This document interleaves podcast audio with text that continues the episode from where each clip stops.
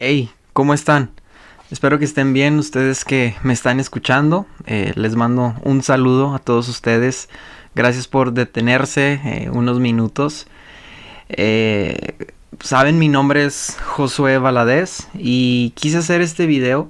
Quise hacer este espacio para poder expresar un poco mis pensamientos, para hablar de, lo que leo y, poder compartir algo de, lo que voy aprendiendo. Eh, no sé todavía de qué se va a tratar esto eh, y, ya sé que suena muy repetitivo, ¿no? Todos los videos así empiezan con gente diciendo no sé de qué se va a tratar eso, pero bueno, eh, ni modo, voy a ser parte. El año pasado, si, si me estuvieron siguiendo, estuve trabajando con mi amigo Luis Daniel. Te mando un gran saludo ahí donde quiera que estés.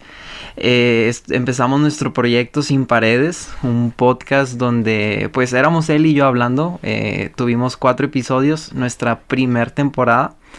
Eh, por razones de la pandemia y por otros motivos ya no pudimos seguir grabando episodios, pero nos la pasamos muy bien esos episodios y, gracias a los que nos estuvieron escuchando, los que estuvieron compartiendo, fue una gran experiencia. Eh, no creo que haya muerto ese proyecto, creo que podemos seguir sacando algo, de todo depende de las circunstancias, pero mientras tanto quise aprovechar, como dije al principio, para hacer este espacio y poder eh, hablarles un poco de lo que pienso. Y bueno, eh, estaba pensando hace algunos años cuando todavía se podía ir a conciertos, me tocó ir a un concierto cristiano, más bien asistí, no que me haya tocado. Y si has visitado conciertos cristianos más, conciertos gratuitos, eh, sabrás que te ponen eh, una banda tras otra banda. Te ponen como 10 bandas antes de que pase la banda principal. Ya cuando llega la banda principal, pues ya estás cansado. Pero bueno, es lo que tienen estos eventos. No soy muy fan, pero eh, en un evento así, hace... en un evento de esos, hace 5 años aproximadamente, no voy a decir cuál, pero estaba eh, tocando después eh, de que habían pasado todas estas bandas preliminares ya el artista principal y, y, a la mitad de su show o de su evento decide cortar y, e invita a algunas personas a compartir la plataforma. Estas personas eh, resultaron ser parte de una organización eh, contra la trata de personas, ayudaban a, personas que habían pasado por situaciones ah, duras, difíciles y también estaban activamente eh, participando, organizando programas para apoyar todas estas causas y, y, en el micrófono, mientras ellos estaban hablando, pues para mí de manera personal se me hizo más llamativa su causa, eh, me interesó más saber qué era lo que nos estaban compartiendo, cómo habían ayudado a la gente. Y luego empezaron a invitar gente, eh, si mal no recuerdo, que, ellos habían restaurado, compartieron de una manera muy breve algo de su historia. Y, a mí la verdad eh, me cautivó en ese momento.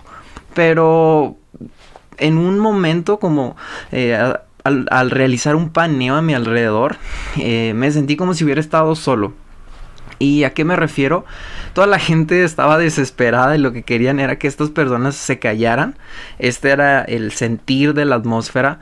Y que regresaran, a regresar el artista principal, regresar a cantar y, que nos llevara a todos a la adoración, ¿no? Porque, claro, es más importante.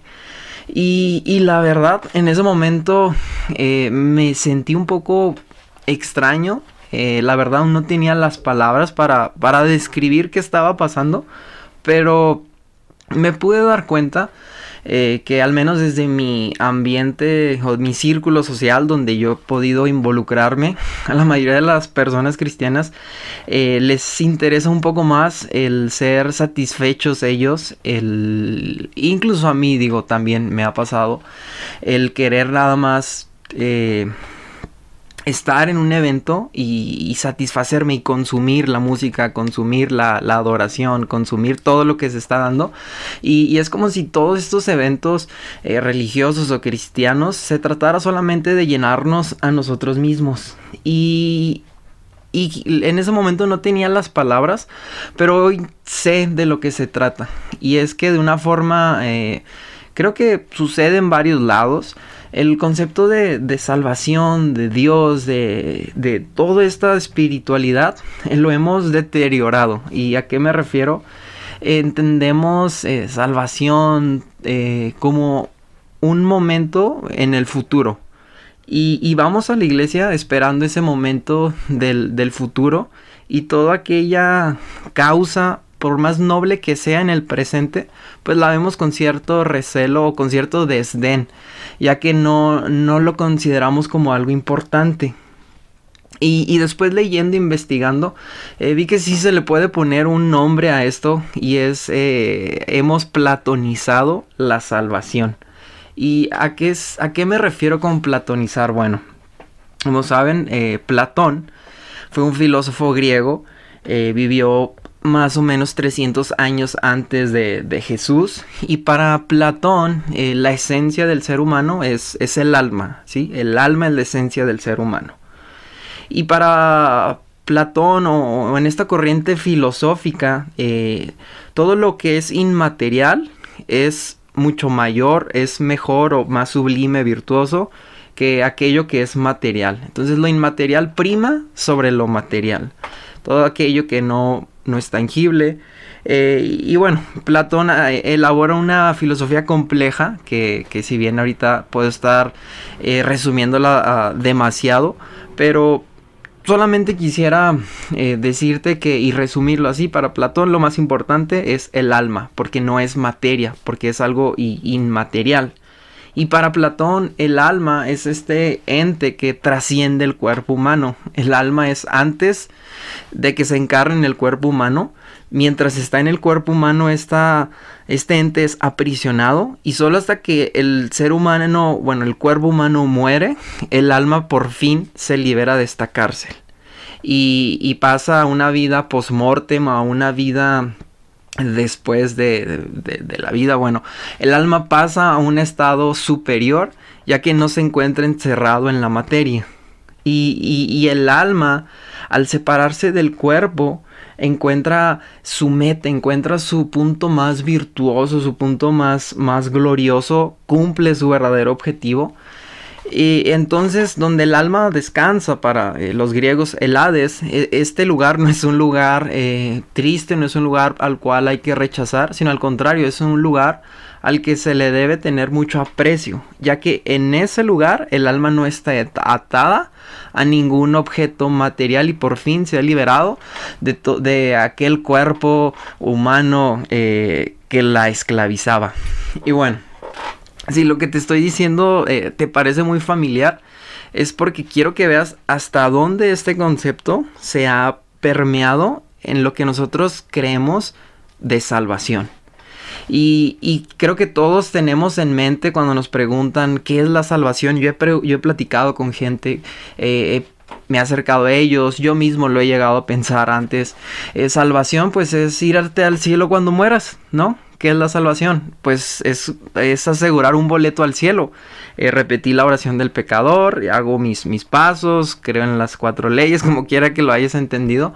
Pero al finalizar, salvación es irme al cielo cuando muero nada más. Entonces salvación no importa tanto ahorita el presente, eh, no importa eh, la verdad que nos preocupemos tanto por trabajar en, mejorar el mundo ahorita, ya que todo lo bueno es, es después de la muerte, después de que el alma ya no esté en el cuerpo. Y si, y si nos ponemos a pensar, esto se parece mucho más a la filosofía platónica que a lo que es el verdadero evangelio que podemos encontrar en la Biblia. Y, cuando leyendo llegué a darme cuenta de esto, pues me sorprendió mucho. Porque a simple vista pareciera que estamos hablando de la misma cosa, ¿no? El alma creada por Dios desde antes eh, de la eternidad, viene este cuerpo, se encuentra frente a vicios, tentaciones que tiene que vencer, pero, pero al finalizar puede ser liberada de este cuerpo y pasa a estar en el estado de eterna gloria con su creador, ¿no?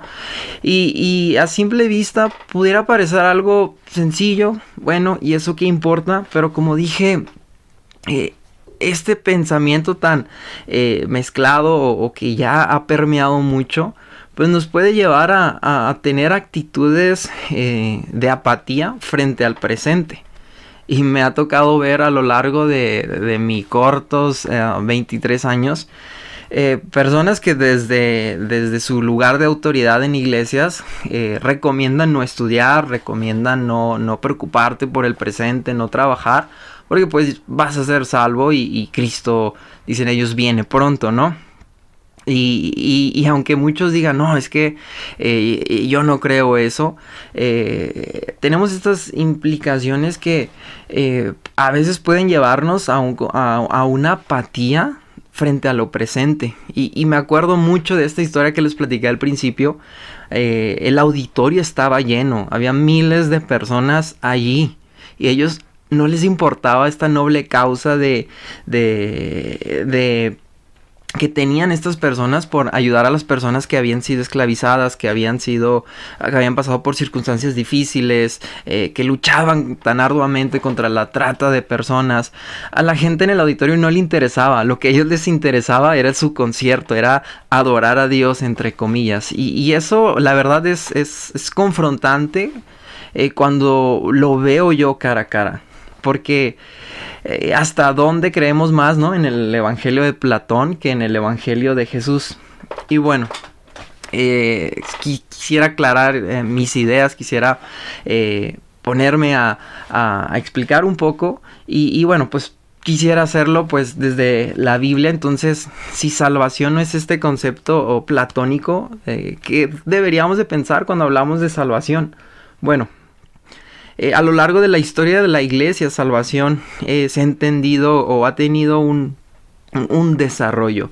Vemos desde el, segundo siglo ya todo este, estas corrientes filosóficas de Platón ya habían estado llegando a, la iglesia y uno de los herejes condenados, Marción, que a lo mejor un día eh, puedo platicar de él, no sé. él decía que el cuerpo humano era algo eh, lo comparaba él con un saco de, estiércol, ¿no? Para él el cuerpo humano era un saco de estiércol, no, no había diferencia. Y, por ejemplo también en el segundo siglo estaba Justino Martín, Mártir, perdón, que si bien sí creía en la resurrección del cuerpo, también tenía tendencias o inclinaciones hacia estas corrientes platónicas. Y bueno, durante la Edad Media, eh, el platonismo pues dominó el pensamiento cristiano eh, de una manera que hasta el día de hoy todavía tenemos consecuencias en, nuestro modo de pensar. Pero bueno, ¿qué es salvación? Si podemos ver eh, de una manera eh, cuidadosa, eh, analítica, en el Antiguo Testamento cuando se habla de salvación no se habla de una o no se refiere el autor a una vida post-mortem, una vida después del cielo.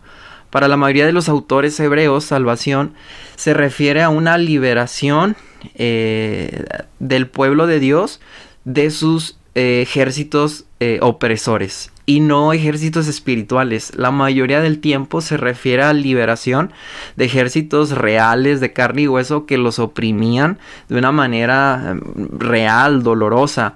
Pueden pensar en, en Egipto que había esclavizado al pueblo hebreo, pueden pensar en eh, bueno, en las distintas naciones que se narran en el libro de jueces, o podemos hablar de Babilonia que había ah, expulsado a Israel de su pueblo, eh, bueno, antes podemos pensar de Asiria que también eh, esclavizaban, oprimían, cuando los ah, escritores hebreos hablaban de salvación, la mayoría del tiempo se refieren a una liberación de Dios ah, para Israel de sus enemigos, de los ejércitos que los estaban oprimiendo.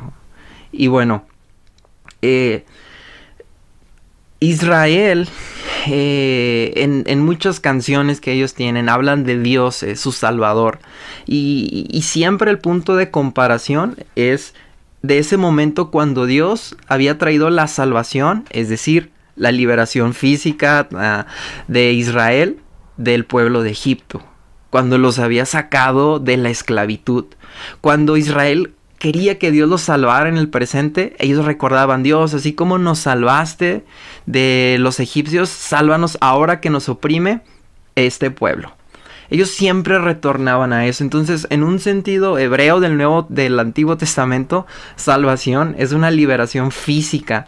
No se refiere a algo después de muertos. Dios, libéranos. Y, y no esperaban los profetas que al morir ellos iban a irse al cielo con Dios. No, para ellos salvación era algo que tiene una implicación en el presente, en su día a día, en su vida eh, dolorosa, ardua. Ahí Dios eh, iba a traer salvación o ellos clamaban por salvación en ese lugar. Y bueno, eh, siguiendo la historia de los judíos del pueblo de Israel, ellos son expulsados de Israel a Babilonia y, después ellos regresan. Dios les permite regresar. el rey de Persia posteriormente les permite regresar. Pero cuando ellos regresan a su tierra, algo, algo no estaba bien. Y bueno, eh, hay que recordar que cuando Israel era entregada a sus enemigos como nación, eh, era porque Israel desobedecía a Dios.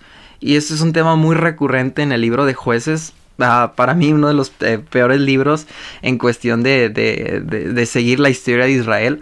Porque continuamente ellos desobedecen a Dios. Y a causa de su desobediencia y de sus pecados, eh, ellos son cautivos o son cautivados en un mal sentido por las naciones enemigas. Entonces Israel eh, no, es, eh, no es distinto, empieza a pecar, empieza a desobedecer a Dios, a adorar a otros dioses y segundo, a ser cruel con su prójimo y es expulsado a, a Babilonia, pero después Israel regresa. Pero hay un problema.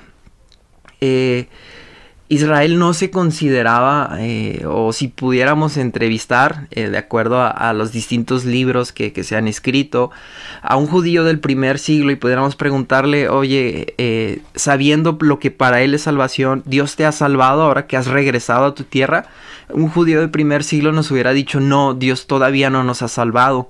¿Por qué?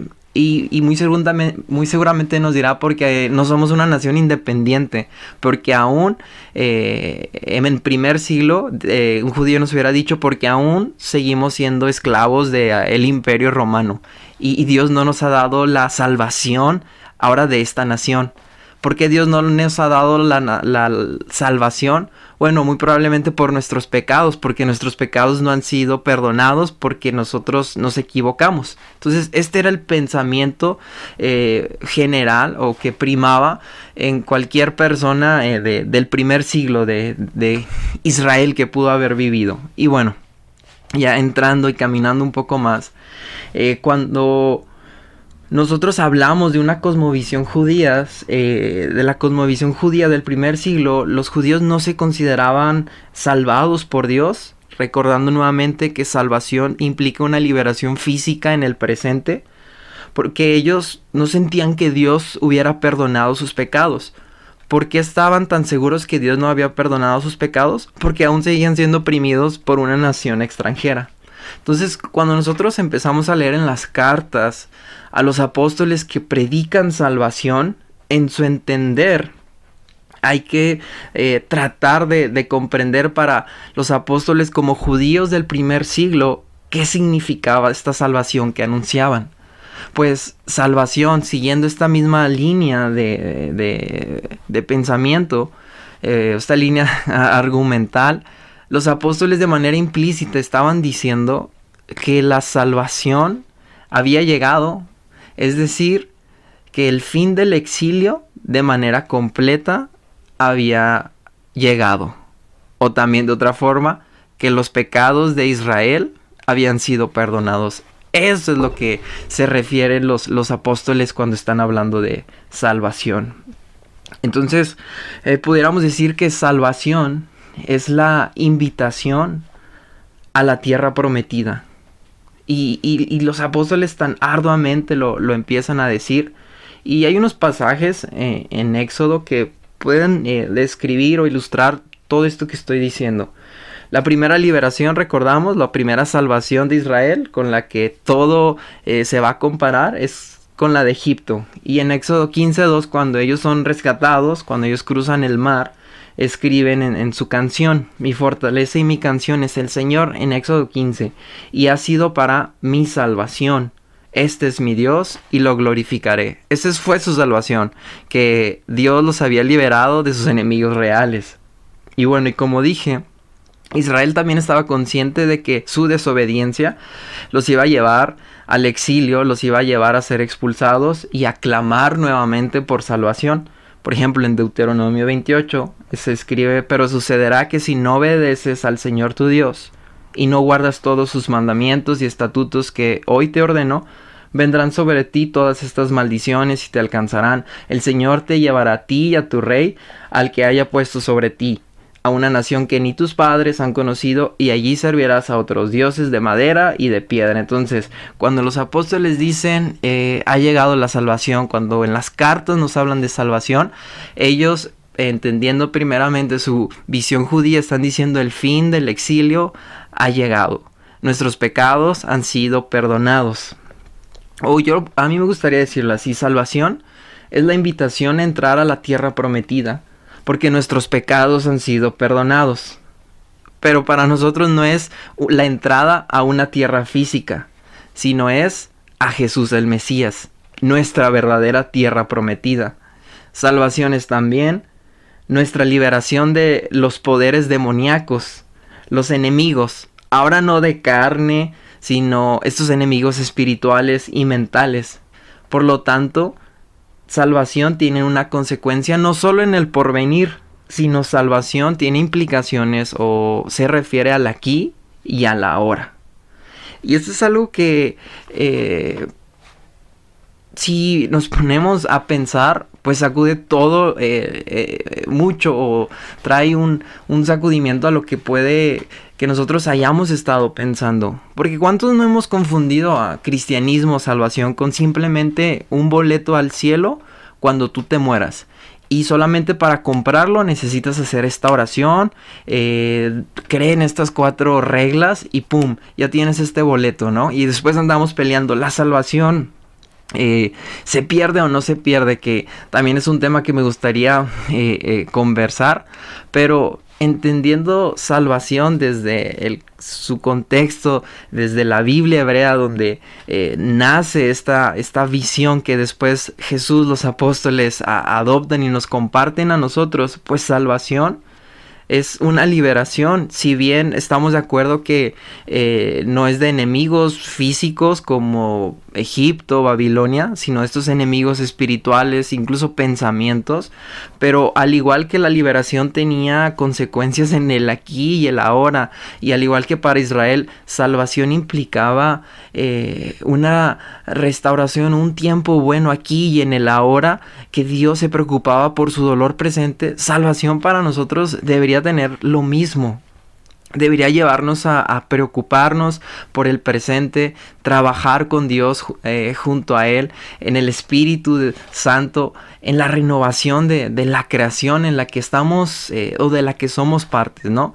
Y también creer en la salvación, la soteriología platónica, pues eh, la verdad nos puede llevar una apatía, un conformismo. Dios me va a llevar al cielo, este mundo ya se hizo pedazos, así que háganle como quieran, yo ya me voy a ir. Y se imaginan, si todos pensamos así, cuando la responsabilidad y las implicaciones nos llaman a un actuar aquí y ahora en el presente, eh, a mí me gusta como lo escribe el apóstol Pablo en 2 de Corintios 6, él dice, en el tiempo propicio te escuché y en el día de salvación te socorrí, pero ahora es el tiempo propicio. Ahora es el día de salvación. Y bueno, en Jesús, Israel y toda la humanidad encuentra el perdón de sus pecados. Jesús otorga el fin del exilio, el fin de esta búsqueda. Pero Jesús nos llama a participar junto a Él en la renovación de, de esta tierra. Y bueno, yo sé que pudiéramos hablar eh, de muchas cosas más, pudiéramos eh, incorporar temas escatológicos, las distintas vertientes que, hay para abrazarlo, pero por ahora yo quisiera solamente descansar aquí. Eh, y si salvación no solamente es irme al cielo cuando muera, si salvación es una liberación en el hoy, en el presente, para trabajar junto a, a Jesús, para hacer lo que antes no podía hacer al estar cautivado, eh, ¿cómo cambia esto mi vida? Si salvación no nada más es algo en el futuro, en un, en un momento después, eh, significa que a Dios le importa lo que estoy pasando, significa que a Dios le importa mi presente, le importa mi dolor actual, significa que realmente eh, Dios está interesado por mí. Pero también me lleva a mí a, pensar y, y, decirme qué estoy haciendo yo. Eh, de cuántas cosas no me he perdido por solamente pensar que salvación es eh, un boleto para irme al cielo. Eh, cuánta gente no, no juntos podemos cambiar su vida y, de manera personal yo sé que para, para ti eso, es, eso es algo que, que nos hace pensar. Y bueno, eh, quisiera que te quedaras con eso. Salvación es, es más que, que, el Evangelio de Platón. Salvación es, es la buena noticia de Jesús, es el Evangelio de Jesús. Que nuestros pecados son perdonados, que podemos vivir como no podíamos vivir, que hemos encontrado el fin de nuestra búsqueda, el fin de nuestros dolores, lo hemos encontrado a Él, nuestra tierra prometida. Y bueno, eh, esto es todo por hoy. Eh, gracias por eh, ver este video, por escucharme y te deseo que tengas un excelente día, una excelente semana y bueno, hasta luego.